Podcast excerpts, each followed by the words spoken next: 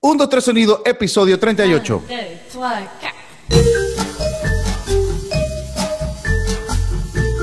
1, 2, 3 sonido, episodio 38. ¿Cómo están muchachos? Bienvenidos a un nuevo episodio del 1, 2, 3 sonido. Eh, ya acercándonos al final de esta cuarta temporada, entrando en la quinta. Vienen cosas buenas, vienen cosas buenas. Gracias a, a nuestro patrocinante Zoom, que nos prestan este servicio para poder hacer todas estas entrevistas y conversar con amigos.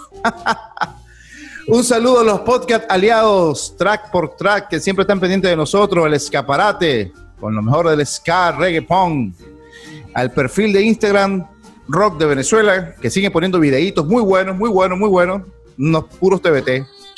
Y hoy tenemos un programa especial. Estoy súper contento de que cuando uno dice las cosas se, se den, así automático. Eh, en el programa de la Pía Paz, no recuerdo qué, qué- qué número es, pero hablamos de este señor y él me escribió. Yo le dije, ah, bueno, vamos a darle, pues, porque lo invité en, en ese programa y es el señor Andrés Sosa, el famoso de Facebook. ¿Cómo estás? Saludos, ¿cómo estamos? Yo te conozco más que todo por submarino, pues. Ah, bueno, es mejor, esa es una mejor referencia. Sí, yo, le estaba diciendo la pía, pero yo lo conozco submarino y tal, y broma, pero él es por, eh, eh, eh, en Facebook es, otro, es otra cosa. Él dice, no, él es buena gente. No, no, yo, yo, ah, bueno, está bien, pues. Gracias a la pía, la pía me convenció. No, mentira. Siempre yo, estaba- yo tengo una lista de personas y siempre estaba pendiente tú, estaba pendiente, hay mucha gente pendiente. Y bueno, fíjate que, la, que, que chévere que, que se dio la oportunidad. Me, me alegra que estés aquí. Bueno, nada, ¿cómo estás, brother? ¿Dónde, te ubic- dónde estás ubicado? Bien, ahora estoy viviendo en Nashville desde el año pasado, me mudé para acá. Este, iba, iba a comenzar a trabajar acá en un, en un sitio de conciertos que, bueno, nunca abrió. Se suponía que abría en, en octubre, luego se, se, se retrasó la construcción y todo se fue montando hasta que cayó la pandemia y bueno, Ya. Eh, eh. aquí estamos esperando. esperando, esperando que pase todo esto. Para los que no conocen a Andrés, mi mamá y mi tía, él pertenecía a una banda llamada Submarino, una banda muy, muy arrecha. eh, a finales de los 90, principios de 2000, este, estuvieron en nuevas bandas. Eh, ganaron, ¿verdad? Con, Ganamos, Can- con Candy. matamos con Candy 66, Eso fue 2001. Eso fue 2001. 2000. 2000. Fue el décimo festival. Entonces, en 2001 ganó Oceánico. Correcto. Sí, ok. Estaba cruzado ahí, estaba cruzado. Este, creo que fue una de las, las primeras veces que quedaron, que, que se, que se forma esto como de empate entre las bandas. Sí, sí, yo no sé si pasó una vez anterior, no estoy seguro. Yo tampoco Yo sé. Que casi nunca ganaba una banda del interior. Era Eh, la primera vez, ¿verdad? Creo que la segunda, me parece que alguien de Barquisimeto. Agresión, no, agresión en el 96. Correcto. Sí, agresión ganó en Maracay, que después no se supo más nada de ellos. Y ustedes fueron como los segundos. Los segundos, exacto. Lo que pasa es que, bueno, logísticamente pienso yo que, que para nuevas bandas era complicado eh, hacer ganar una banda del interior, ¿me entiendes? Yo creo que se cruzaron dos cosas importantes. Primero, Nueva Banda quería que ganaran ustedes, punto, porque eran buenos y, y crearon una atmósfera en ese momento increíble. Pero el New Metal estaba duro. Y había muchos fanáticos de, de ahí. Y ellos como que quisieron recuperar todo eso. Y yo creo que fue por ahí. Es mi opinión personal. Sí, no siendo el fanático más duro de Candy, eh, Feliz Ayueva. Sí, exacto. Yo creo que los eh, algunos de los jurados era, era, era, eh, o sea, yo creo que estaban con submarino, pues. Entonces, me imagino que, Hubo una que- o algo por ahí escuché en algún momento, pero no sé. Yo tengo mi anécdota, yo participé en el 2002, que estaba, que llegó Boombur y eso, y estaba Bitman y Roban. Y Ah, bueno, weón, entonces supuestamente Hora Cero era el que iba a ganar, según la gente. Hora Cero, Hora Cero es el que a ganar. Y un personaje, el que, el que era host de ese momento, decía que no porque ya teníamos disco, que eso la llevábamos robada. Entonces, pero que Liquid sí estaba ahí echándole bolas desde el, desde el intercolegial, entonces ellos merecían ganar. Y ganó Sí. Liquid. Yo no ¿Quién? tengo nada contra Liquid, son panas míos, los amo y los adoro. Pero, ¿Ah? ¿Quién era el host? eh, verga, no sé si era. Ay, ¿qué era? Eh, Ramón Castro. ese. Ah, sí, bueno. Él estaba, él, él está como que, él es pana, él es eh, super pana, pero no sé, él como que decía que la llevábamos robada. Él tal cual así. cosas, Él siempre dice muchas cosas. él es Eh, conocido por eso.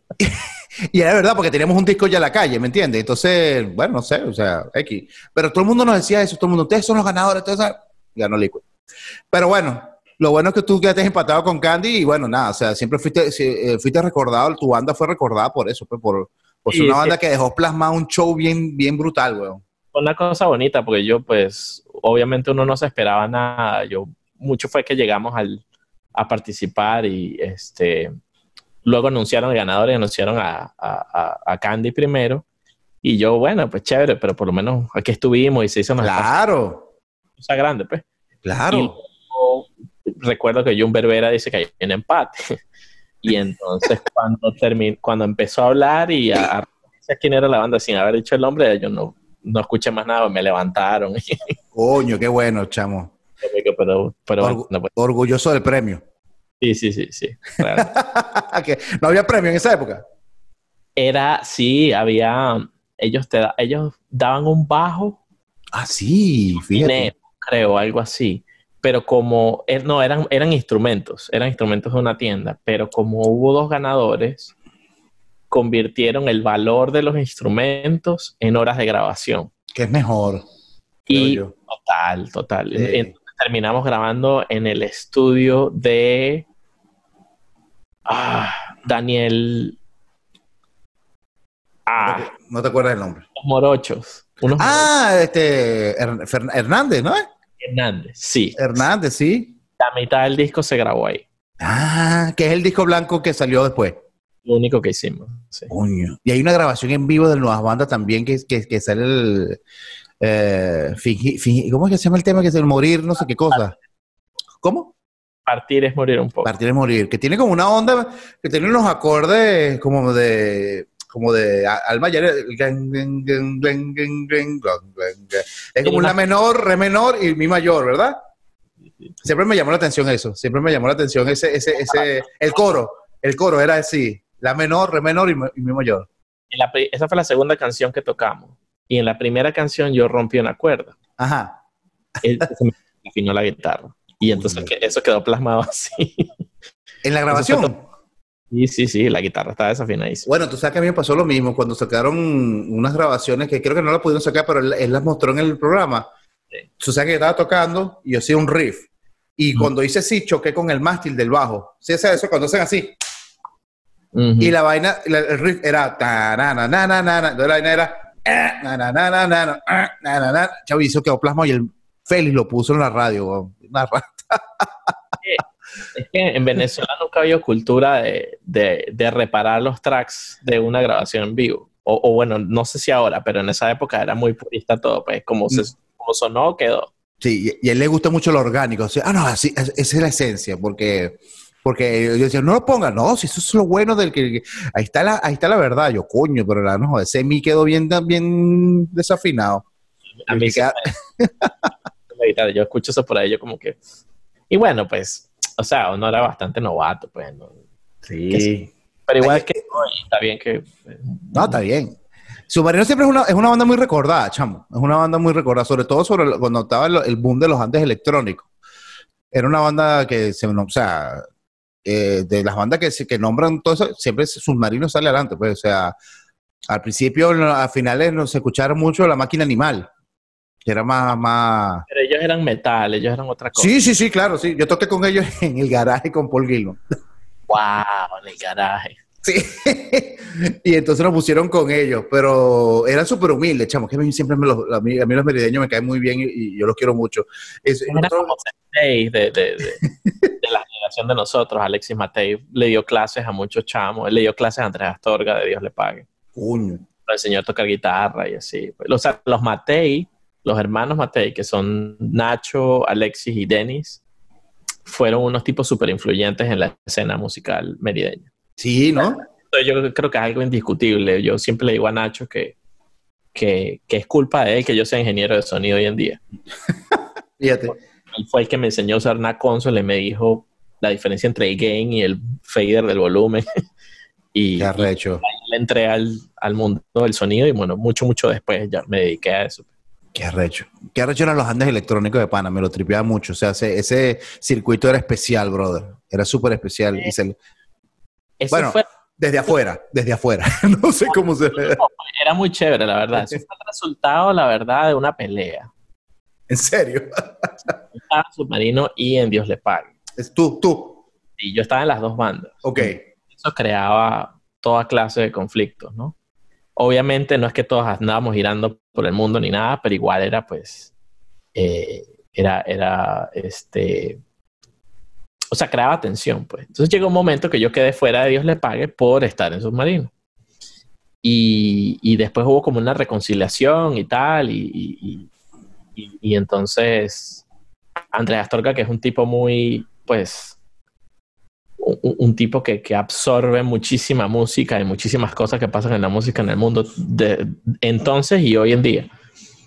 Eh, fue el que dijo, oye, yo creo que la verdad nosotros podemos funcionar como un colectivo, como en ese momento estaba Brasilectro, estaba Norte que en México, estaba, bueno, había muchísimas cosas pasando en el mundo que estaban en bloque y unos eran parte de otros y se mezclaban. Entonces él dice, yo creo que nosotros podemos hacer algo parecido y funcionar e incluir a otras bandas que están en la misma onda más o menos. Y así fue como nació Los Andes Electrónicos y realmente empezamos a funcionar y, y, nos, y nos, o sea, creo yo, me gusta pensar que dejamos un legado ahí. No, no, no, sí lo dejaron, sí lo dejaron. Eso, fíjate que ni, en Caracas no había eso, como una comunidad que, ¿me entiendes? Y era como súper especial. Siempre cuando decían Los Andes Electrónicos uno quería saber que porque ¿Qué, qué, nuevo había en eso? Porque siempre en los Andes eh, había como esa curiosidad de, que había mucho músico en buenos términos intenso. O sea, era como una música súper, es muy especial. O sea, que, habría, que ir para allá y vivirlo, pues. No fuimos los primeros en, hacer cosas electrónicas. Hubo gente antes de nosotros, mucho, mucho antes, haciendo cosas experimentales, pero, pero sí. Eh, sí se, sí se logró una notoriedad. De hecho, luego en un festival en Colombia que se hizo que se llamaba el Encuentro Electrónico. Eh, se hizo en el, en el Teatro Jorge Eliezer Gaitán y participó Nortec, eh, participó este Klaus, que era un, un artista argentino, había gente de Bolivia, había gente de Perú, gente de Colombia. Eh, estaba Babylon Motorhome, también participó. Claro. Hubo un proyecto que tenía el guitarrista de ese entonces de Los Aterciopelados, Alejo. No recuerdo el nombre del proyecto. Una banda de Medellín que se llamaba Panorama. Era súper buena. Sí. como un house así súper cool en vivo. O sea, era como una muestra latinoamericana de, electrónica y, y, y, fue como también súper interesante esa, esa, esa experiencia. Claro. Mi menos que de extrañar Mérida y todas esas cosas, ¿no? Sí, sí, sí, claro, por supuesto. Claro, uno que no es de allá lo, quiere mucho, me imagino que el merideño es como, bueno, hablando con Matías, Matías me decía, bueno, yo estoy porque gracias a Dios estoy en un lugar que se parece mucho a Mérida, que es Salt Lake City, se parece un pelo y hay montañas y eso, pero nada, nada, como mi... Yo siempre, yo siempre digo que era como un San Antonio de los Altos Gigantes, güey. Exacto. No, y había una onda chévere de, cultural, ¿sabes? Este, todos los amigos de uno eran eh, poetas, pintores, eh, bailadores de flamenco, tocaban en la orquesta sinfónica. Qué arrecho. Cantaban, eh, animaban, hacían cine, porque se acaba de abrir la escuela de, en la época que empezamos a tocar y eso, se acaba de abrir la Escuela Nacional de Medios Audiovisuales, entonces había muchísimo intercambio cultural y siento yo que fue de las primeras ciudades en realmente apreciar el Internet. Entonces, el mm. acceso a Internet era como ir al, teléfono tarjetero, pues, o sea, todas las esquinas había algo. Y bajabas cosas y te enterabas. Y aparte, pues, una vez más, Andrés Astorga era un tipo que, con, una familia muy influyente en el, en el mundo del arte en, en, en Mérida, tanto por el arte, las artes plásticas, eh, por el lado de su papá y su abuelo, eh, como por el lado del cine. El, abuelo de Andrés, por el lado de su mamá, fue fundador de todos los cines unidos del occidente del país. Entonces, él tenía acceso a muchísima información. En el sitio donde ensayamos en casa de su abuela estaba, tenía una pared llena de vinilos y una pared llena de libros. Entonces, nada más estar ahí, obviamente uno sacaba cosas, tampoco es que uno agarrara como el meme del muchachito que... Pero uno podía agarrar lo que fuera, habían discos originales de Pink Floyd, de Beatles, de música concreta, eh, vainas francesas, blues, eh, clásica, lo que fuera. Qué arrecho. También viajaba mucho y traía muchísima música porque él le metía la cuestión del DJ ya desde chamo, pues. Qué arrecho. Entonces, había mucha, mucha, mucha información, muchísima información. Yo tenía una novia en el 99 que, que tenía su abuelo era de Mérida y ella me decía que su abuelo vendía cassette. Los casecitos, eso te acuerdas que vendían antes, que era como un mixtape que vendían. Y él tenía un cuarto especial que era como un sótano lleno de puro cassette. Yo nunca fui, pero ella me decía, tú te vas para allá y te vuelves loco porque tiene una cantidad de música que tiene, o sea, tú dices, eh, tiene, no sé, este, la gran fogata en vivo, no sé qué cosa, él lo tenía, o sea, y si no, lo buscaba y lo conseguía, sin internet. Y a mí siempre me dio curiosidad eso. Fíjate, me estás diciendo ahora. Yo no sé si esto lo había en el resto de, Venezuela, pero en, antes de todo esto, habían sitios de alquiler de CDs. Y de, también. conciertos. Sí. Entonces uno iba y se alquilaba un disco y lo grababas y hacías tu mixtape o lo que fuera y, entregabas el disco otra vez. Te contaban las rayitas. Si hacías una raya nueva te cobraban cinco bolos. no, en Venezuela, bueno, en Caracas había uno que se llamaba Solution que tú ibas, comprabas el disco, o sea, dabas tu disco, un disco X cualquiera, entonces podías cambiarlo y podías hacerlo así. Y si no, lo vendían a 5 a cinco, a cinco mil bolívares, que era barato y eso era como una manera como de poder descubrir tus bandas, pues. Por ejemplo, si no te gustaba, lo grababas y podías cambiarlo en otro. Bueno, pero eso que me estás diciendo, Eddie, nunca, nunca supe de eso.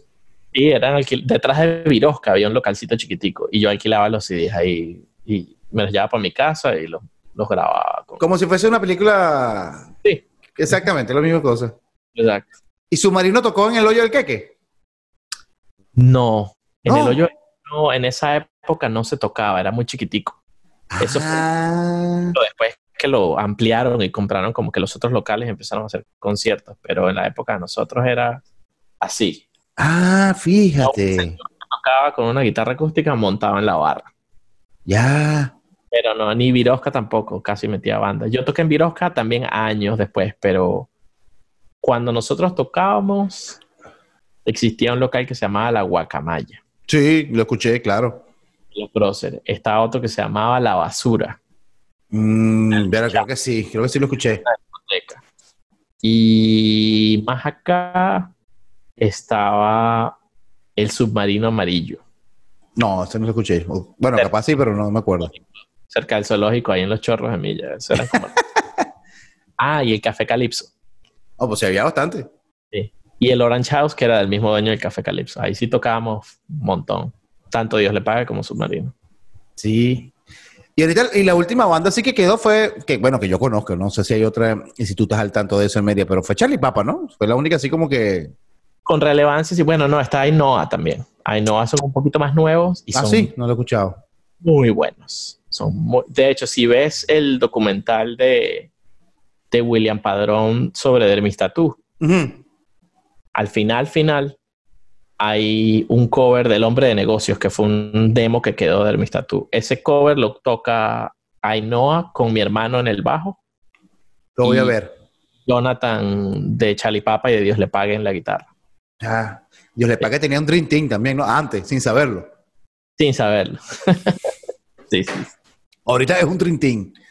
Sí, sí, sí, sí. Que al final a Dios le pague. Ese disco de, eh, ¿cómo que se llama? Los eh, Santos Apóstoles, ¿cómo es?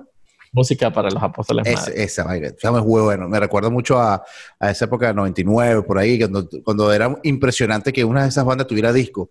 Para mí era impresionante. ¡Wow! Tienen disco. ¿Y por qué yo no? Y, era así como que, pero si yo lo que tengo es un cassette. No Entonces, era como una locura. Tomate frito con Odyssey, ya con un disco en la calle. Yo, ¿qué es esto? Dios mío. Era que era increíble, brother. Era difícil, era, era muy costoso. Sí. Era increíble nosotros por suerte, pues, este, tuvimos la, oportunidad de hacerlo cuando se hizo, se hizo en tres días, pero técnicamente fueron 24 horas de grabación. ¿En vivo? ¿Que fue en vivo? No, no fue todo en vivo. Primero hicimos como un demo de preproducción y se lo mandamos a Callayo y a Sebastián y ellos escucharon, escogieron algunas canciones tal cual como estaban en el demo y otras sí fuimos y grabamos por partes. Hicimos un ensayo de preproducción con ellos eh, y luego fuimos al estudio y, y, estuvimos tres días en el estudio um, grabando, bueno, por partes. pero sí, fue una experiencia chévere. Corrígeme algo, eh, ¿ustedes salieron con Insólito Record o Tazonado Record?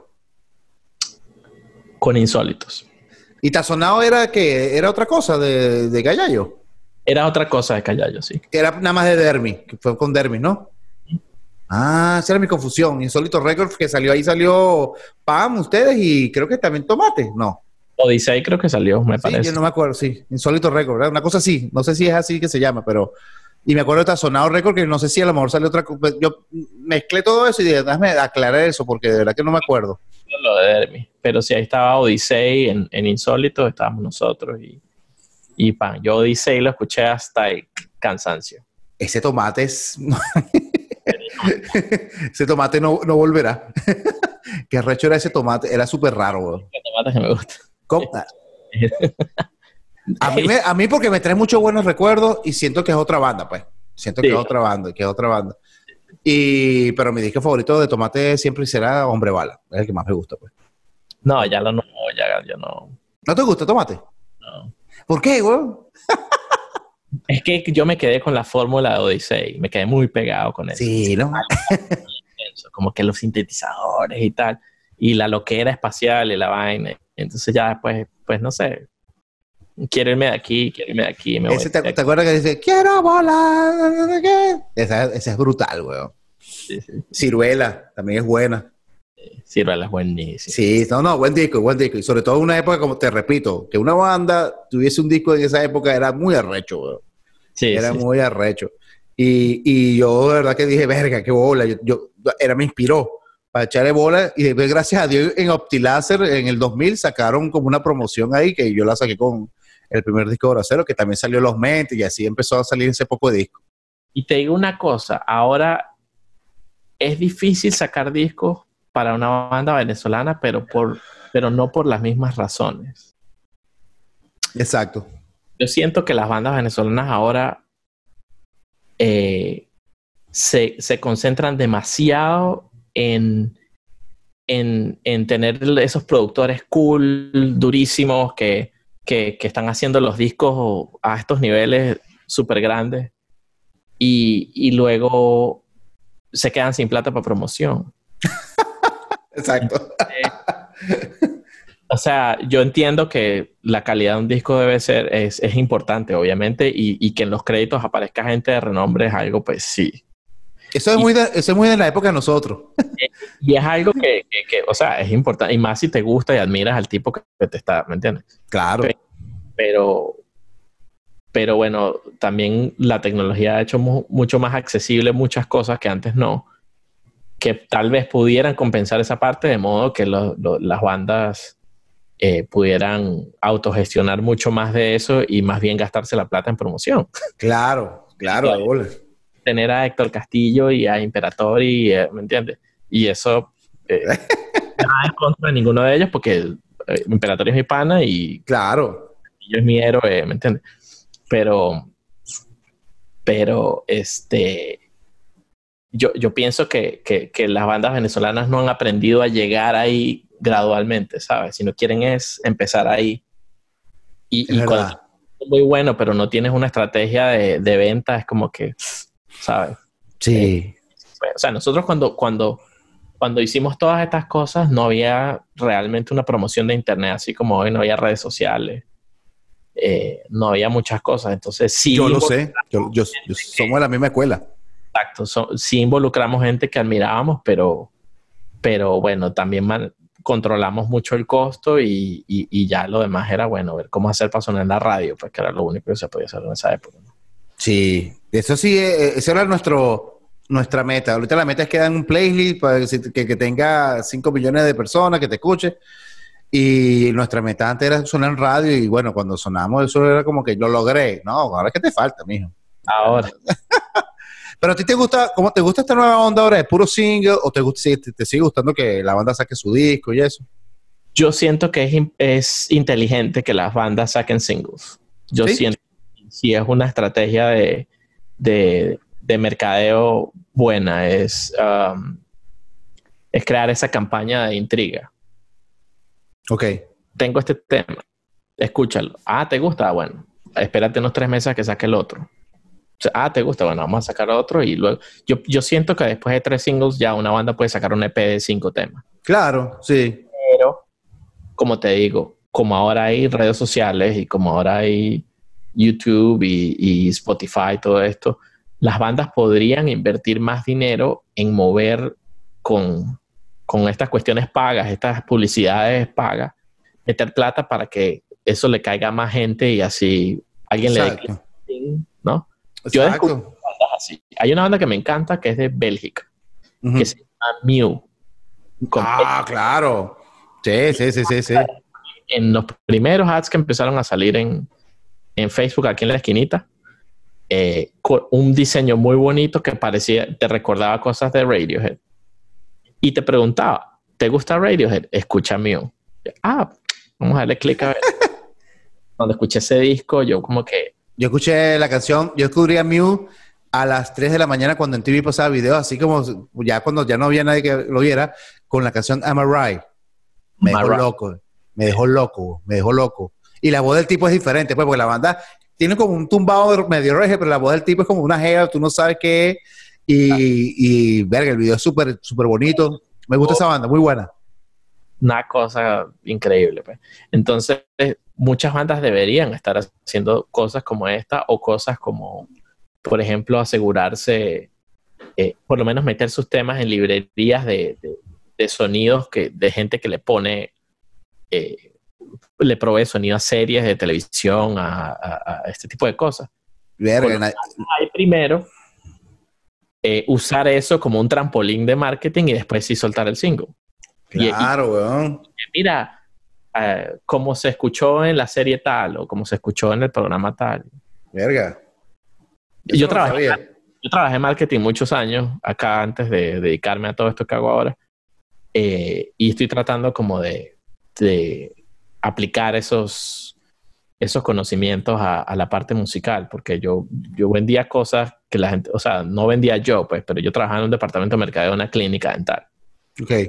Cosmética, entonces algo que la gente no necesita, pero, pero este, hay mucho de eso que es, es vender un producto, pues porque al final un disco es un producto, ¿sabes? Entonces hay que promocionarlo y, y, y- contrario a lo que mucha gente piensa con estas cuestiones de radio y eso, eh, ser músico y tener una banda no te da un, un- un privilegio divino para, para entrar en una programación de, de nada. Claro. El, el espacio al aire de la radio es como un comercial de televisión, tienes que comprarlo.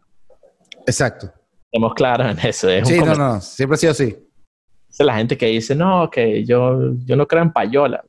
La payola se hace por eso, porque la disquera te pone un músculo financiero para que entres en rotación. Claro. Y que va a vender un disco que es el producto, tu single es el comercial de ese producto. Entonces, Tú te has Eh. metido- te has metido lleno en eso, ¿no? sí, sí, sí, yo terminé estudiando un poquito de, de music business también. ¿En Entonces- dónde? En, en SI, en el eh, co- SAE, ¿eso es qué? Ah, Eso es aquí, ¿no? En Estados Unidos. eh, bueno, eso están en todo el mundo realmente. Ok, ok, ok. ok. como un tecnológico de, de sonido. Un yutirle de eso. no, no. No, no, no. Y porque que él te, tú, tú, tú adquieres un, un associate degree, que es como un TSU. Ok, ok, ok, ok. Entonces tú puedes hacerlo solo so- sobre audio o, o puedes meterle un semestre más de music business. Mm, Ahí aprendes los revenues de stream y todas estas cosas, ¿me entiendes? Eh, las formas de hacer plata, pues, con tu música, ¿no? Y hay que estar claros con eso, pues, o sea, la música tiene que ser buena, sí, tiene que estar bien producida, por supuesto, bien grabada, bien mezclada, claro que sí. El máster es importante también, el arte, todo. Pero al final tienes que tener el plan de cómo promocionar el asunto, pues, cosas que muchos fallamos en hacer en la época porque como te digo, en cierto modo uno piensa, bueno, pero si mi disco es bueno, ¿por qué no lo ponen en la radio? Claro. no es un derecho divino, eh, ¿entiendes? Entonces, pues, esas son las cosas del negocio de la música que muchos oramos por muchos años y después como que ah, hubiese hecho esto. sí, por, por, por, no saber tampoco, por no investigar tampoco. Sí, Fíjate, esa es una pieza clave que yo no sabía, pues, ¿me entiendes? O sea, la estrategia. O sea, yo, a mí me interesa sacar mi música y, y, y, que, y que la gente la escuche, claro, pero ¿cómo la vas a escuchar? Tiene que tener un plan para, para, como comprarse un carro. Ah, ok, tú quieres comprarte un carro, tienes que tener que reunir, tener unos pasos, tal, tal, tal, tal, la misma cosa. Y es como cualquier otro negocio, tus panas no son los que van a venir a comprar. Exacto, exacto. Bueno, o sea, yo, yo siento que lo, lo, las bandas y los músicos que están ahorita emergiendo tienen que estar muy pendientes de, primero que nada, pertenecer a una sociedad de autores. Como el CISAC, por ejemplo. Eh, CISAC o BMI o ASCA, por lo que puedan. Los que están en Venezuela, eh, pueden estar en BMI y ser miembros internacionales. Este, Zach Ben, que es buenísimo. Zach Ben, súper bueno. Venezuela y... Coño, pues, no me quiere, no me quiere liberar. Y eh, había muchas conversaciones sobre eso. Yo en, la, en el, varios años mandé una carta y no, no responde. a mi caso, no, yo porque me vine a lo loco para acá y no, no, no, hice esa diligencia, pero no me responden los mails, el Twitter no responden. Entonces, mira, lo que quiero es que me dé baja internacional. Nacional, si quieres, quédate. Todo el mundo tiene un correo diferente a dónde mandarlo. Yo pienso que hay que mandar a todos. sí, exacto. El que tiene Reinaldo, el que tiene todo el mundo. Reinaldo, está muy metido en eso ahorita porque le, interesaba como... Bueno, no, a mí me interesa salirme, ya estoy aquí, ¿me entiendes? Entonces, pero no, chamo, no he podido. No he podido hacer nada. Sí, es complicado. Es complicadito. Pero todo, todo músico que todo el que produzca lo que sea debe estar en una asociación de, de esta. Y luego, pues sí, ver cuáles son las posibilidades. Y hay muchas maneras. Lo, lo, lo, chévere de la industria de la música es que no hay reglas. Entonces tú puedes mm. negociar cosas de muchas maneras, ¿me entiendes? O sea, yo, por ejemplo, eh, puedo negociar con un bajista que yo quiero que me grabe puntos en la canción, con un ingeniero que me mezcle, con un productor, hay gente que está dispuesta y gente que dice, no, a mí me pagas mi vaina. Pues. Eh, pero, por ejemplo, últimamente he estado haciendo cosas, no, no de submarino ni nada, he estado como produciendo otras cosas y las estoy metiendo en una librería de sonidos. Y, y al, eh, el pana que me mezcla le, doy un porcentaje por mezclar. Entonces, si la canción termina haciendo alguna clase de publishing, él percibe un, claro y así, ¿me entiendes? Uno va haciendo lo que puede. Pues. Eso está bueno, lo de la, carpeta musical, eso que me estoy enterando. Súper importante. Súper importante. Creo que todo el mundo está más pendiente de otras cosas y hay otras cosas, otras vías que también funcionan, ¿verdad? Exacto, exacto. Porque como te digo, vamos a decir que apareces en el fondo de, en un bar, en una novela, y, suena tu música por allá lejos. ya tú puedes usar eso como un... Ya estás facturando ahí. Primero estás facturando.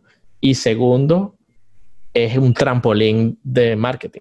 Exacto. Pero primero tienes que hacer lo que dijiste, inscribirse en Sixa, ASCAP, esa vaina primero. Todo eso.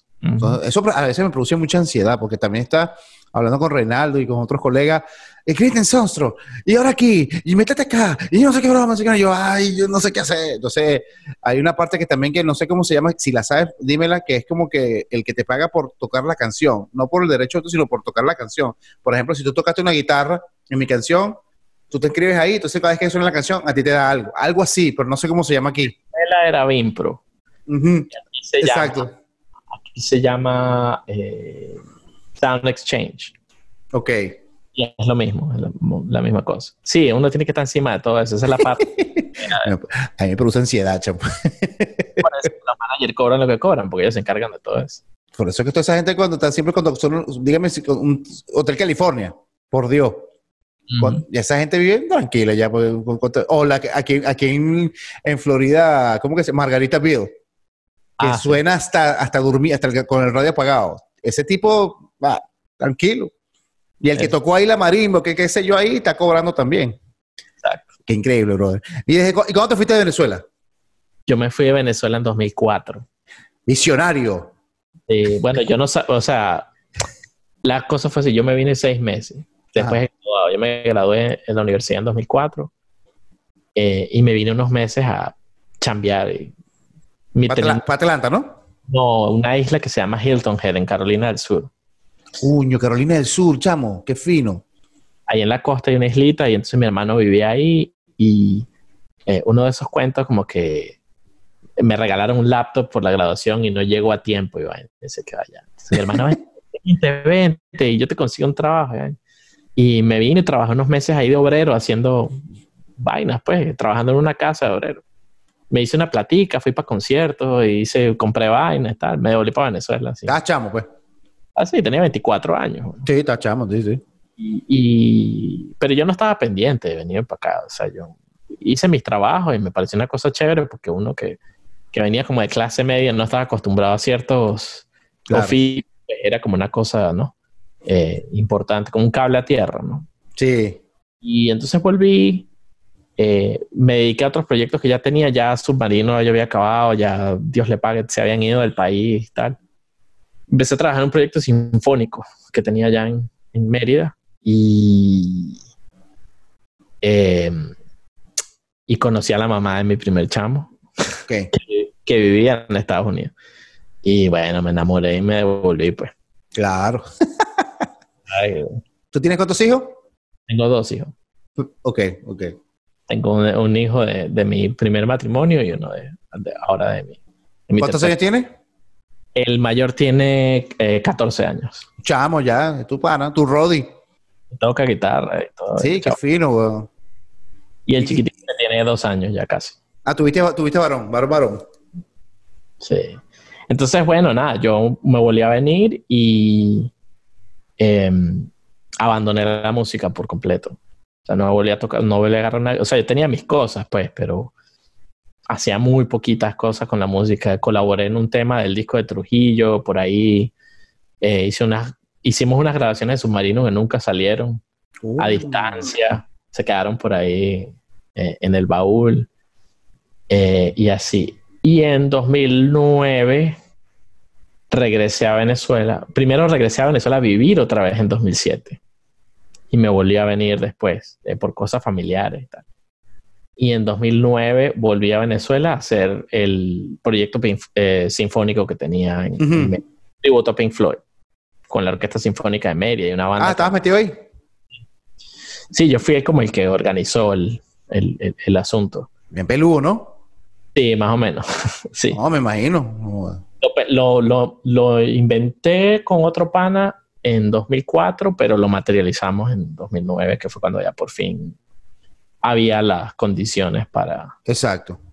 para que se diera. Y eso lo repetimos otra vez en 2010.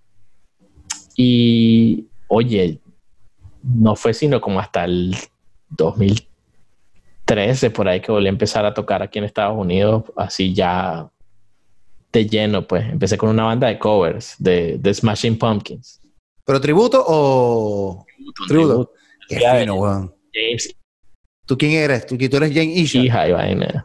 Sí, sí, sí. Con un poco aquí lo demás, pero... Tengo dos tapes aquí. y, eh, hablando de eso, eh, uno cree que James Hija es como el guitarrista segundo que va a hacer todos los solos. Y resulta que es como al revés, ¿verdad? Que él hace como, sigue haciendo riff, pero unos riffs clave, que son lo que son. Algunos solos también, algunos solos que... Sí, sí, sí, sí, pero no, cuando yo estaba joven, yo pensaba que era el tipo era el que echaba los dedos y hacía los gallos, no sé qué broma. Y no, ¿sí? Sí, sí, sí. Entonces, para mí era fácil eso, porque yo tampoco soy muy shredder tampoco. Lo mío son los efectos, tal cual. Y el tipo tiene feeling también. Entonces ahí yo empecé, ya me activé otra vez y, y luego, un poco más adelante, empecé una banda de covers de rock en español. Eh, a tocar Soda Estéreo y esas vainas, Sentimiento Muerto y Caifanes, qué sé yo. Para, los chicanos. La banda cogió su auge ahí en Atlanta y empezamos a tocar aquí en Nashville también. Y pues por ahí, en ese interín me dio por estudiar ingeniería de sonido. Eh, porque yo trabajaba en odontología, yo soy odontólogo. Verga. Trabajé aquí, no, nunca revalidé, pero, pero trabajé asistente por muchos años y luego trabajé en marketing para odontología, en la misma clínica donde empecé como asistente. Eh, y me obstiné de eso y, y, en 2015 me puse a estudiar ingeniería de sonido, hice el curso este. eh, sin pensar mucho, pues, qué iban a parar las cosas. Y, y este, empecé como una pequeña compañía audiovisual y empecé, eh, estaba haciendo como algunos videos por ahí, algunas cositas comerciales y qué sé yo. Y me salió una pasantía en un sitio de conciertos en Atlanta y eh, ahí estuve como casi un año recogiendo cables y empujando. Muchísimo.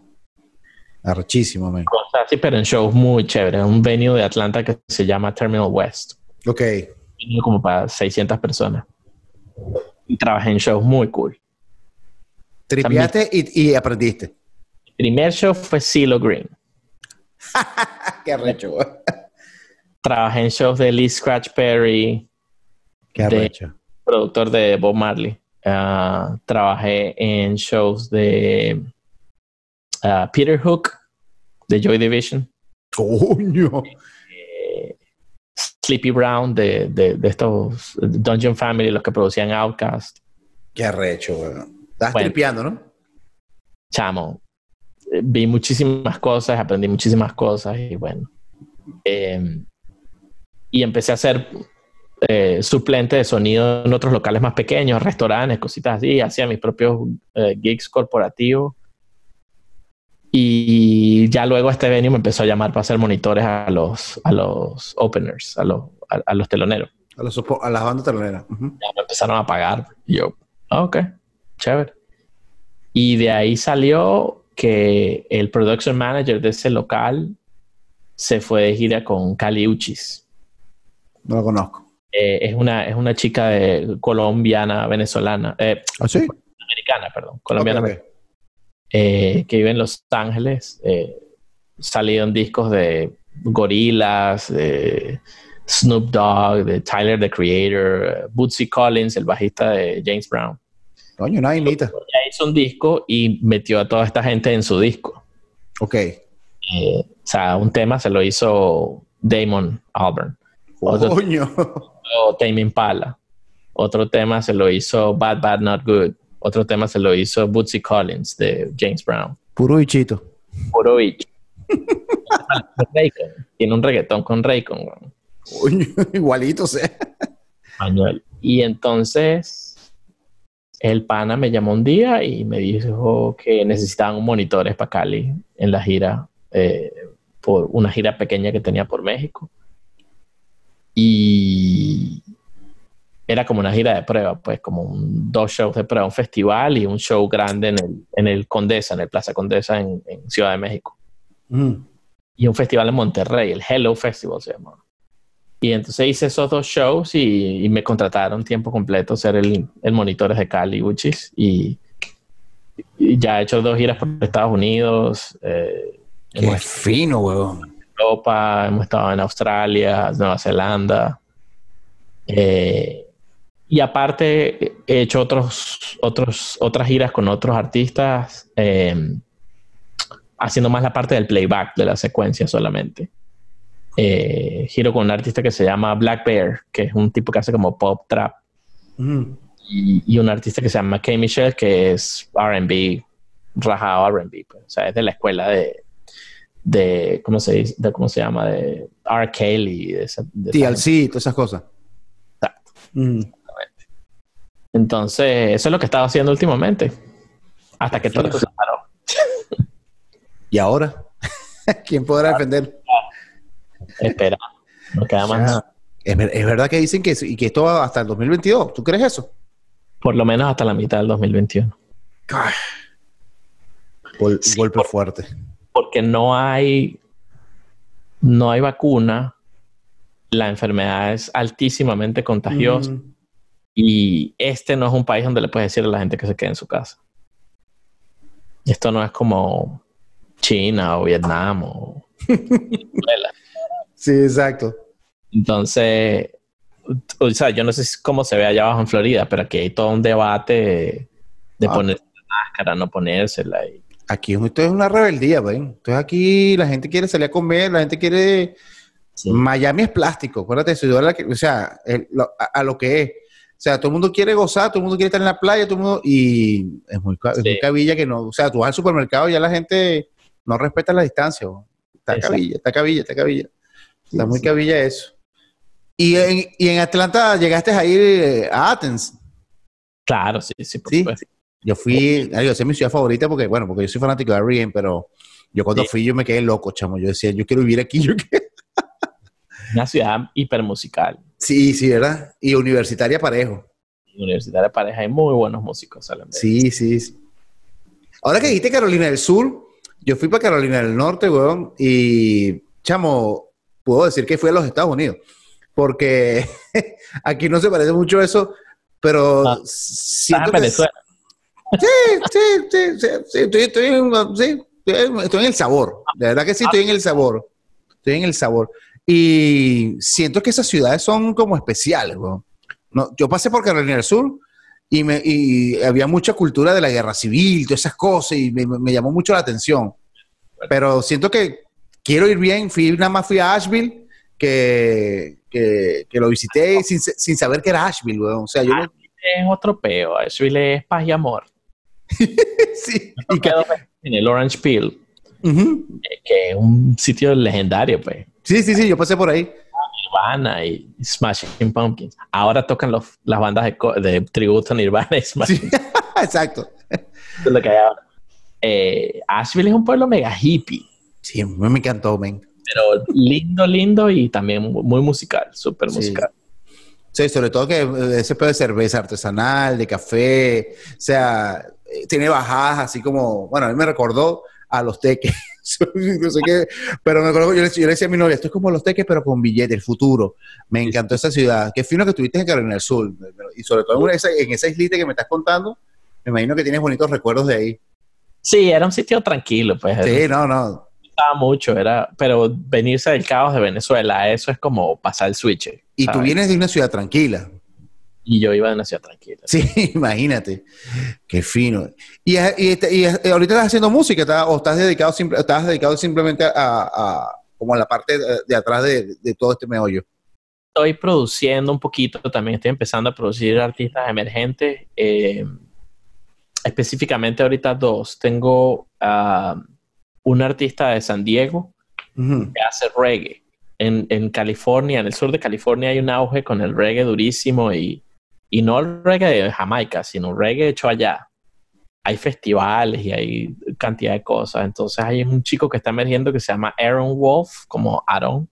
Aaron Wolf. eh, eh, mañana justamente sale un single con él que se llama Thankful for You. Ok.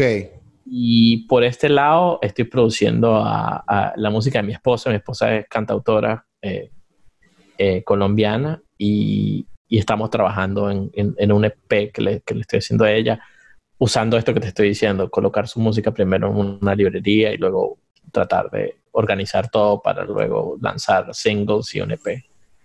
Eh, entonces son dos cosas súper distintas, pues lo de ella es más, ella recurre mucho a los, ah, a los ritmos tradicionales colombianos, bambucos y cosas así, Ah, y lo que ellos llaman el tropipop, eh, pero yo le meto ahí mi, mi venenito de pues, las cosas que yo escucho. Por que- Dios.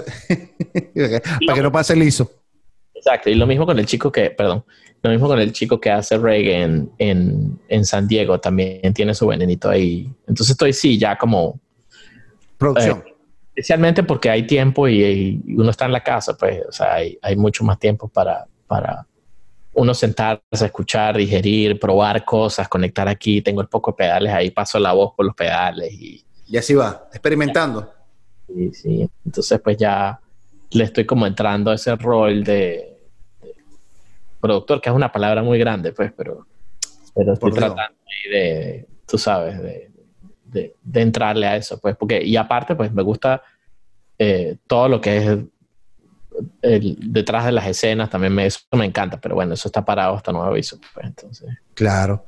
Una pregunta que te quería hacer. eh, eh, esto de las carpetas, que me quedé- me- se me quedó eso ahí, ¿eso también vale para cualquier tipo, estilo de música, ya sea español, rock, lo que sea? lo que sea.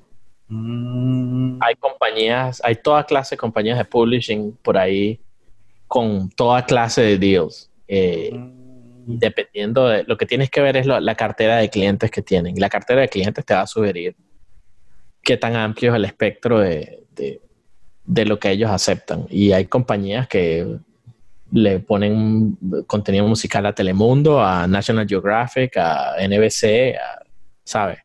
Una serie cualquiera que salga ahí, X. Tan amplio el espectro que realmente ellos aceptan cualquier cosa y ya es cuestión del editor del, del programa.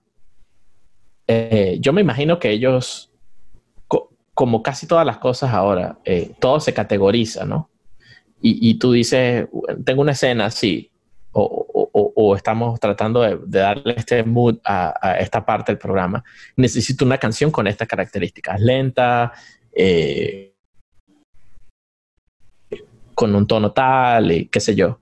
Y entonces ahí salen resultados y después ellos escuchan y deciden pues qué, les conviene para la escena. Y, y entonces ahí se hace un deal, ¿verdad? Y entonces eso produce un dinero de entrada. Entonces, las compañías de publishing pueden decirte, bueno, te damos un porcentaje de la plata de entrada y nos das un porcentaje de la plata que producen regalías en el back end, como dicen, en la salida. Pues. Ok. O nos quedamos nosotros con la plata de entrada a la compañía de publishing y te damos el 100% de las regalías. Entonces, dependiendo del tamaño del cliente, pues un Telemundo, por decir, o un Discovery Channel, por decir, eh, con la audiencia que tiene, pues tal vez si, si, le das el front end al publishing, claro. el back end tal vez produces mucho más dinero. Claro. Y ellos te avisan cuando agarran un tema. Claro, claro. Y qué sé yo. Sí, chamo, está buenísimo eso, me dejaste loco. No, no, no, sabía que. Capaz viejo, pero yo no sabía nada de eso. Tiene toda la vida funcionando así. Me imagino. Toda la vida. Claro, por, eso que llaman biblioteca, lo dijiste así, biblioteca para que ellos puedan buscar eh, qué, canción específica sirve para esta escena. Es una de las formas de producir dinero con tu tema. O sea, está la venta del disco, está la rotación en radio, está tocar tus canciones en un concierto. Eh, tú le hablas a, no sé, a alguien grande en, Miami, ¿me entiendes? A Juan, qué sé yo, y entonces tú también tú facturas ahí. No cobras nada por el show, pero tus canciones sonaron para un público de tantas miles de personas, eso es una producción de plata. Coño, chamo, qué bueno. el, músico que toca acústico y toca sus canciones y reporta eso, eso le produce una plata. Pues hay que, hay que es ignorancia entonces, que la gente no hace las cosas. Sí. Qué arrecho, weón. Sí, señor. ¿Y las bandas de cover cómo hacen? bueno, el caso de las bandas de cover, todos los locales y todas las cosas que, reproducen música pagan una licencia a BMI, a ASCAP y a CISAC. Entonces ellos cubren eso. y ya está hecho. No, sepa, no pasa liso. Bueno, una noche, una noche, ¿cómo se llama? Con lo que vendan en curva, qué sé yo, les queda para eso. los únicos que pueden reproducir música sin pagar licencia eh, es si es si pones uh, esos Music Choice que aparecen en, los canales de cable, porque esa licencia la cubre la compañía de cable. Pero si tú tienes una sala de espera y tienes un playlist de videos o de música, tú tienes que pagar una licencia de BMI o de ASCAP o de CISA. Por eso que hay que estar en todo. O sea, hay que estar en todo. Sí. Ese es un tema de conversación que ha estado rotando en, bueno, en varios grupos. imagino que te habrá llegado por Rex y eso y te habrá preguntado, qué sé yo, porque está como en boga eso la verdad, él sabe más de eso que casi nadie que conozco. Sí. Sí, sí, sí, porque... Eh, eh, en Facebook, pero en otras partes conversábamos y... Sí, hablando de Facebook, chavo. Ven acá. Cuando yo hablé con la pía, ella me eh, salió el tema que tú, que, que te conocían y yo tenía una imagen tuya que coño, chamo, qué cagada, weón. O sea, tú no eres así. eso, ¿qué te, ¿qué te lleva a hacer las redes? ¿Te entretiene eso o es una cosa que no sé, weón, es un, Batman. Tú eres, ahorita, ahorita, estoy hablando con Bruce Wayne y ese es Batman, no sé, qué sé yo. Fue, ese perfil se volvió un, un, perfil de trolear sin seudónimo. este... Pero ya ahorita déjame decirte que ya la gente no te, no te odia tanto como antes. Eh, lo, he leído. Porque yo hice muchas predicciones. Entonces la gente va viendo vainas que yo decía hace 5 o 6 años que están pasando y es como que, o sea, no lo admite. o sea, y con esto no quiero decir que yo... Sí, pero hay burda gente que te odiaba, ¿verdad? Sí, porque es que esas conversaciones son súper viscerales y tú tienes esas conversaciones con gringos aquí, es la misma vaina, la gente es muy visceral con el asunto. sí, chao. Y, y, y, bueno, pues genera toda clase de... Y, o, sea, por supuesto, hay... Todo el mundo le ha afectado ese, ese asunto de maneras muy... en muchos niveles, pues. Sí, sí. Entonces es natural que mucha gente reaccione, ¿sabes? de manera muy, muy mala cuando uno dice cosas que, que suenan muy a la ligera, pues, ¿no? Y yo entiendo perfectamente. Y, y, pero es muy loco porque de muchas de esas interacciones han salido amistades y hasta relaciones de trabajo. Qué locura, weón. Personalmente con esas personas, la redundancia, eh, han salido relaciones hasta de trabajo. O sea, tipo que, que en Facebook, mamá huevo, después es como que, mira, chamo, eh, tal cosa. Ah, bueno, ok, ok. Mira, ¿y tú qué haces? Tal cosa, ¿y tú qué haces? Ah, coño, sí, en serio. Mira, bueno, y, terminamos haciendo alguna vaina de trabajo por ahí. ¿Entiendes? porque, es como el, como, como decía el, el, tipo de, de, de, Seinfeld, el de Festivus, que decía de airing of grievances, ¿no? Vaya a contar todo lo que pero ya en la vida real, pues bueno, es otra cosa. O sea, obviamente sí hay gente muy radical para que eh, eh, a la que no se le puede decir nada. Claro. Eh, pero, o sea, muchas veces muchas de las cosas que yo he puesto ahí han pasado como burla o, qué sé yo, ¿no? Pero, pero no, no se crean. O sea, yo, yo viví en Venezuela, mi familia vive en Venezuela todavía y tienen que, pues, pasar por las cosas que, que todos están pasando, pues. Claro. no, están a la ligera. Solamente, eh, o sea, sin, sin, sin, sin, sin, pretensiones, ni mucho menos. O sea, yo hice las paces con, con el concepto de, de, que, en, cierto modo, las cosas que han pasado en Venezuela, pues todos fuimos parte y todos eh, dejamos que sucedieran, pues, ¿no? O sea, directa o indirectamente.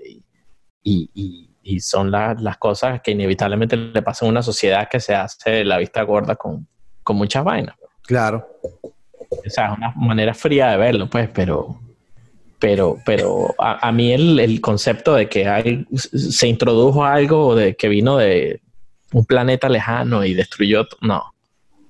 Yo se las pasas con eso ya hace mucho tiempo. Yo he pensado así también. Y yo recién de Venezuela, no, así, maldita sea esto y aquello que no estoy diciendo que, que no sé, que no tenga mucha culpa, pues, está hoy en el poder y qué sé yo. Por supuesto que sí. Pero ellos no salieron de otra dimensión, pues. Claro. De nuestra sociedad y de lo que nosotros mismos permitimos que sucediera. Y ese no es un concepto que, que, mucha gente se lo, todavía lo quiere aceptar, pues. Entonces, se gana uno su, su, su, buena, su buena cosita bella. No, a mí la pía me dijo, a mí la pía me dijo, no, no, él es súper buena nota, lo que pasa es que hay, ese Andrés, vale, que, es una cosa por Facebook, entonces qué broma, pero, y siempre lo estoy regañando, mira, porque a ella le duele que te, que te digan cosas a ti. entonces yo le dije, ah, entonces Héctor me dice, no, vale, eso es, es, una pontovea, ese es hecho pan, no sé qué, venía, ah, no, vale, y yo caí en esa vaina, weón. Ah, bueno. no sabe lo que se mete también, uno sabe que uno dice cosas y se tiene cosas. Sí.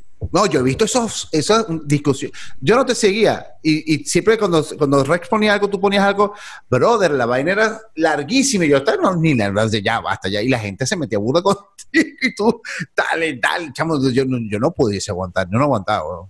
Ya no, ya yo pasé de moda, ya la gente no me responde nada. No, por eso digo, se ha bajado como la vaina y ya la gente ya como se lo tripea, pues no es que como que eh, es así, ve. Pero mucha gente que también se ha ido eventualmente del país y cae en otro lado y, y, tiene que manejar la vida de una forma nueva, eh, tal vez se van dando cuenta también de, de, una cosita o dos, espero yo. Sí, sí, sí. A mí me gusta pensar que muchos están así como el meme ese de He-Man, como que, como parajo. Exacto. Pero es una locura, pero bueno, qué fino que, que, todo es parte de, por así decirlo, de, del juego de Facebook, pues, porque a veces uno, yo a veces me creo también un, me quiero tirar de hater y al final, o sea, ya yo lo que hago es si no te gusta tal cosa, yo no digo nada. Ah, yo no puedo decirte que no te gusta el helado mantecado. O sea, eso es problema tuyo si te gusta, ya, o sea, ya uno se cansa, ¿verdad? Uno que queda como que, ah, ya. Ah, pero para mí era como un pasatiempo la vaina. Exactamente, pero me parece que te lo hayas tripeado, sigo. Pero yo no sabía, fíjate, fue la pía la que me dijo. Hey, concha, ese Andrés, Dios mío, se está metiendo. A mí me duele que es como una madre, como una madre que. A mí me duele que es que le dejan cosas así, él no es así. Tal. Yo le digo, bueno, está, invitado para que, para que, para que digas la verdad y tal. Y aquí estamos, brother. Mira, ¿qué estás escuchando ahora? ¿Qué estoy escuchando? Mira, chamo. Se ve que estás escuchando como, como, buen productor, estás escuchando cosas sabrosas. Todo, chamo. Este, me metí a comprarme unos disquitos por ahí de Lee Scratch Perry, porque como estoy metido en la onda del reggae y el dub. Eh, ¿Eres, de, comprar disco todavía? Sí, qué recho. Qué recho, weón. Qué recho. ¿Tienes tu disco tienda allá? Sí, sí, aquí hay una tienda que se llama Grimes, que es brutal. Brutal. Aquí en eh, Miami hay varias, hay de buenas en Atlanta había mejores tiendas. Sí, ¿verdad? Me imagino. Milan, que es, uf. ¿Qué colecciona? ¿Viniles o CD? Vinilos, sí. Vinilos, ok. Estoy escuchando Dennis Brown, estoy escuchando... Uh, por ahí me compré un disco de Isaac Hayes, el Black Messiah se llama. el Mesías Negro. de ahí amplió Portishead eh, el, el, el, la canción esta... Uh, ¿Del disco negro? No, del azul. De eh, Dummy, El Dummy, la canción más famosa, el Dummy. eh, Give me a reason to love you. Esa. El fondo musical es el Ix Rap de, del disco este de Isaac Hayes.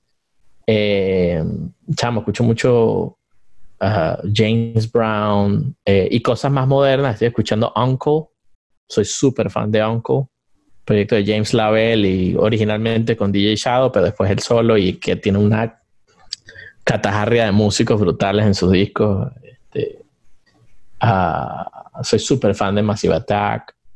Eh, y bueno, también hay que escuchar un pelo de las vainas más nuevas, pues el trap y el reggaetón y esas vainas, porque también hay que... ¿Lo escuches? Sí, tengo que escucharlo, hay que escucharlo, pues inevitablemente eh, hay cosas, o sea, las cosas más populares no son realmente las de mi preferencia, pero em, empecé a escuchar ahí de Pelusa. De, de Pelusa, lo he escuchado el nombre, pero no he escuchado la canción. Es lechería y es muy buena. Eh, hay una chica de Medellín que se llama Farina, que es brutal también, me parece súper buena. Eh, ¿Qué más estoy escuchando por ahí así? ¿De bandas venezolanas has escuchado? ¿Te gusta algo? Chamo, yo le he perdido mucho la pista a la escena venezolana, para serte sincero. Yo tengo que como, tengo una meta de ponerme al día porque he escuchado algunas cosas por aquí y por allá y, y tal vez las que, en las que caí no me gustaron y como que... Déjate así. sí, esta onda así free rock por ahí. Este, ¿cómo que se llama? Eh, este muchacho solo y la banda que tenía antes, ¿cómo se llama? Vinilo Verso. Es, sí, sí, nada. Es, pero La Vida Bohem sí me parece una cosa. Una buena banda, una buena banda. Espectacular, me parece una de las mejores cosas que ha parido el país. Ainhoa, que es de Mérida, me parece brutal. Lo he escuchado. Hay otra, hay otra de, creo que es de Mérida. Ay, Dios mío. Retails, Retails, una cosa así. No sé. Te pasó después el nombre. Es, no sé, no, son de Yo creo que sí son de Mérida. Retail, Retail, no me acuerdo. Pero, pero es que son buenos. No, sí, eso no sé. Y bueno, Reyes, Carlos Reyes. ah, no, por Dios. Y mi ídolo y Igual, igual. Alto fan. Ese, disco lado A lado que sacó. Y lo que claro oscuro, buenísimo. Ah, bueno, claro, oscuro. Bueno, cuando yo tocaba allá en Venezuela, pues a veces tocábamos con ellos y a veces él me facilitaba su amplificador. Así como, él es muy pana, brother. Ese chamo es un pan de Dios. Yo lo vi en Colombia, estuve en Colombia hace unos cuatro años. Tocaste con él en una broma de sentimiento, ¿no? Em, no, no, este. Em, no, tocaste con algo. Pink Floyd. Es que se hizo en Caracas. yo te vi un video. Yo te vi un video ah, con él su casa, hicimos un cover de Pink Floyd de una canción que él tocó en ese tributo que hizo. Ok, eso fue. un cover de Pink Floyd. El que, no, mentira, él sale tocando, o sea, el que vi yo también es el que sale con Coles, tocando al final de una canción de, de, sentimiento, de Dermis. De Dermis, ok. Sí, sale con Cole ahí. Pero tú, yo te vi tocando guitarra con él en, en algo, me acuerdo. Y tocando eh, Fearless de Pink Floyd. Uh una, marico, senda voz tiene Carlos. De verdad que está artista y, y, lo admiro mucho. Bueno, lo admiramos mucho. Sí, sí, sí. sí. ¿Tú estás escuchando eso? Sí, sí. Más que todo eso, es bastante hip hop porque he estado como también actualizándome con el hip hop y me gusta mucho Kendrick Lamar. Eh, Tyler, the Creator, me parece brutal. Eh, una de las mejores cosas que ha pasado últimamente por este país. Um, eh, cosas latinas, pero latinas gringas. por ahí está Cuco. Cuco. Cuco es muy bueno. Sí de Marías. No lo he escuchado. Y una chica de Miami que se llama Maye. Maye. Mira, Maye es la hija de Juan Carlos, de Fernando y Juan Carlos. No lo he escuchado. No, Gringa. Estabas muy chiquito para escuchar a Fernando y Juan Carlos. No, a ella, no lo he escuchado a ella. No, Fernando y Juan Carlos lo escuché bastante. Juan Carlos es un mega compositor, pues él hizo hasta La Negra tiene tumbado de... Sí, sí. Pero su hija, Maye, a uno, a uno esa nena. De verdad que sí, muy buena. Y la, tuve el placer de conocerla en un festival hace poco que estuvimos en, en California, en el Tropicalia, que es como un festival más orientado al, al, al Latins, ¿no? Eh, y, y los headliners del festival fuimos Bomba Estéreo y Cali Uchis. Eh, fuimos los headliners. Estéreo es brutal, weón. Estábamos tocando al mismo tiempo en las dos tarimas grandes. Eh, estuvo Chicano Batman. Estuvo... ¡Ah! yo amo Chicano Batman, es arrechísimo, weón. Brutal. El, el, ingeniero de ellos es pana mío. Sí. Jerry López, es man. esa, banda, esa, banda, le mete, le mete dolor, weón. Sí, sí, sí. Chicano Batman es una vaina que también escucho últimamente que también me parece brutal. Sacaron un último disco ahorita. Una pregunta que te quería hacer, eh, que estás en Nashville, ¿cómo es la se puede tocar, vivir allá de la música? ¿Se puede tocar todos los días, como dicen? Y se vive de eso, pues, que mucha gente vive de eso. Y, bueno, antes de que todo esto pasara, eh, había bastante venue y yo iba a estar encargado de un venue nuevo, o sea, otro venue más eh, para tocar, un venue para 200 personas. Eh, estaba, íbamos a estar a la par con Basement East, que es como el más o menos reconocido de acá, y el Exit In, que es un poquito más pequeño. Pero el Basement East, dos semanas antes de la pandemia, se lo llevó un tornado. Ah, bueno. O sí o sí. lo borró. Lo borró. Entonces, sí, entonces el prospecto era que todo ese business se iba a mover a, a, este sitio donde yo voy a trabajar que se llama Star Rover, que no ha abierto, pues. Eh, pero bueno, cayó la pandemia. pero sí, aquí hay, pues bueno. Aquí hay para, hay que, claro, hay bastante competencia también, me imagino, ¿no? A nivel de... Hay mucho, mucho nivel. O sea, es como, ese siendo una ciudad como Austin. Es una ciudad como Austin, pero más grande. Ah, Austin es como más indie, ¿no? Como más es mucho más indie. Aquí la gente viene a vivir de esto y a vivir de songwriting y a vivir de... Sí. Esta es como la meca, pues. ¿Te gusta? ¿Te gusta Nashville? Sí, sí, me gusta mucho. Me gusta mucho, la verdad que sí. ¿Y en Atlanta no se ve tanta vida así? Para, para, para, eso. En Atlanta hay vida para otras cosas. Mm. Eh, Atlanta, por supuesto, eh, lo que predomina es el hip hop y ahora el trap, porque Atlanta es como la cuna del trap. Y, obviamente el RB, pues también es, es una cosa súper influyente ya. Pues. Entonces hay una industria alrededor de eso. De hecho, yo trabajo con un artista de, de, Atlanta también que se la súper recomiendo. Se llama Baby Rose. Ok. ya está también como en auge ahorita. Eh, yo trabajo con ella mucho en vivo. Eh, RB, hip hop, trap es como lo que, lo que predomina ya.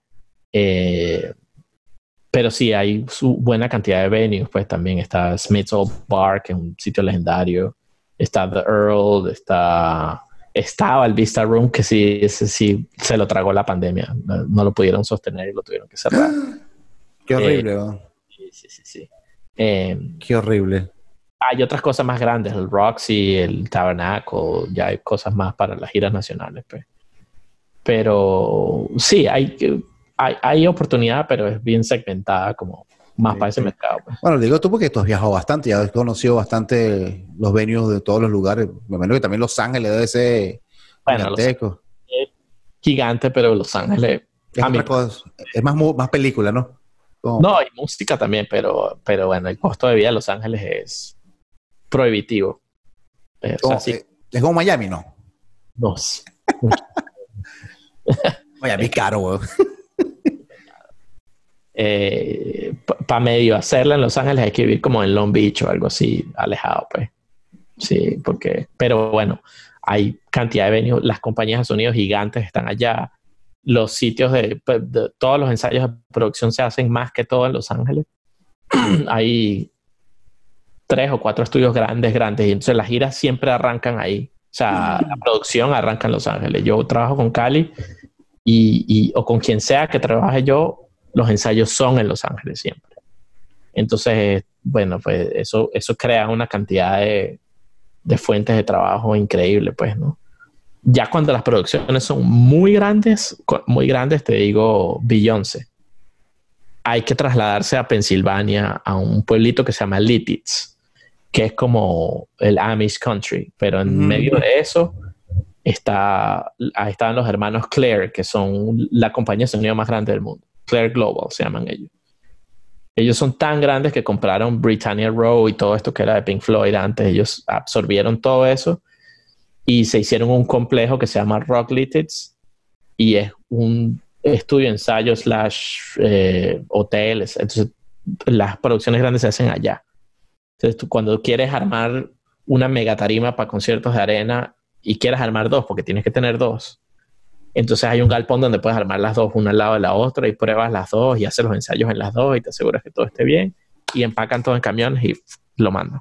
O sea, que usted tiene que ensayar, en tú también, todo tiene que ensayar el show, como va a ser en cada locación que van. Correcto. Es una chamba, ¿no? Es una chamba. Son 14 días de ensayos antes de una gira, normalmente. Que todo tiene que estar peluche, o sea, ta, ta, ta. Todo con detalle, o sea. Increíble, men. Luces, las secuencias, las mezclas, eh, todo se tiene que programar hasta la enésima potencia. Pues tú sabes que siempre repito en este, en este podcast, siempre repito que yo ahora mido los shows con uno de que yo fui de Tenny One Pilots, que vino aquí en American Airlines. Y yo lo mido ahora por ese show. Yo cuando me dicen, ¿qué tal? Bueno, no es como el de Tenny One Pilot por acá. Y, y eso es un, no sé si lo has visto, pero eso es un showzazo. Y ahora que está diciendo eso, claro, yo me imagino que ellos habrán ensayado, ensayado, y no todas las locaciones son iguales. Entonces yo me imagino que tienen que armarse, bueno, es increíble cómo, cómo es la preparación de esa gira, ¿no? El año pasado hicimos la gira de, de Uchis y Georgia Smith, que es una cantante de, Londres. Eh, entonces era co-headlining, o sea, no era que una abría y la otra cerraba, sino era, tú sabes, entonces la mitad de la gira la abría una y cerraba la otra y la otra mitad se volteaba el asunto, ¿no? Entonces, esto era con sobretarimas para cada músico y tal, ¿no? Y hay que ensayar, sacar todas las sobretarimas, meter las otras sobretarimas, conectar todo eh, hacer la prueba rápida con el ping noise, asegurarse que todo esté show. Y es una perfección todo. 20 minutos para hacer todo. Ah, los movimientos de cómo sacar unas tarimas, ponerlas para acá, meter las otras, luego poner estas atrás. Es como una coreografía, ¿verdad?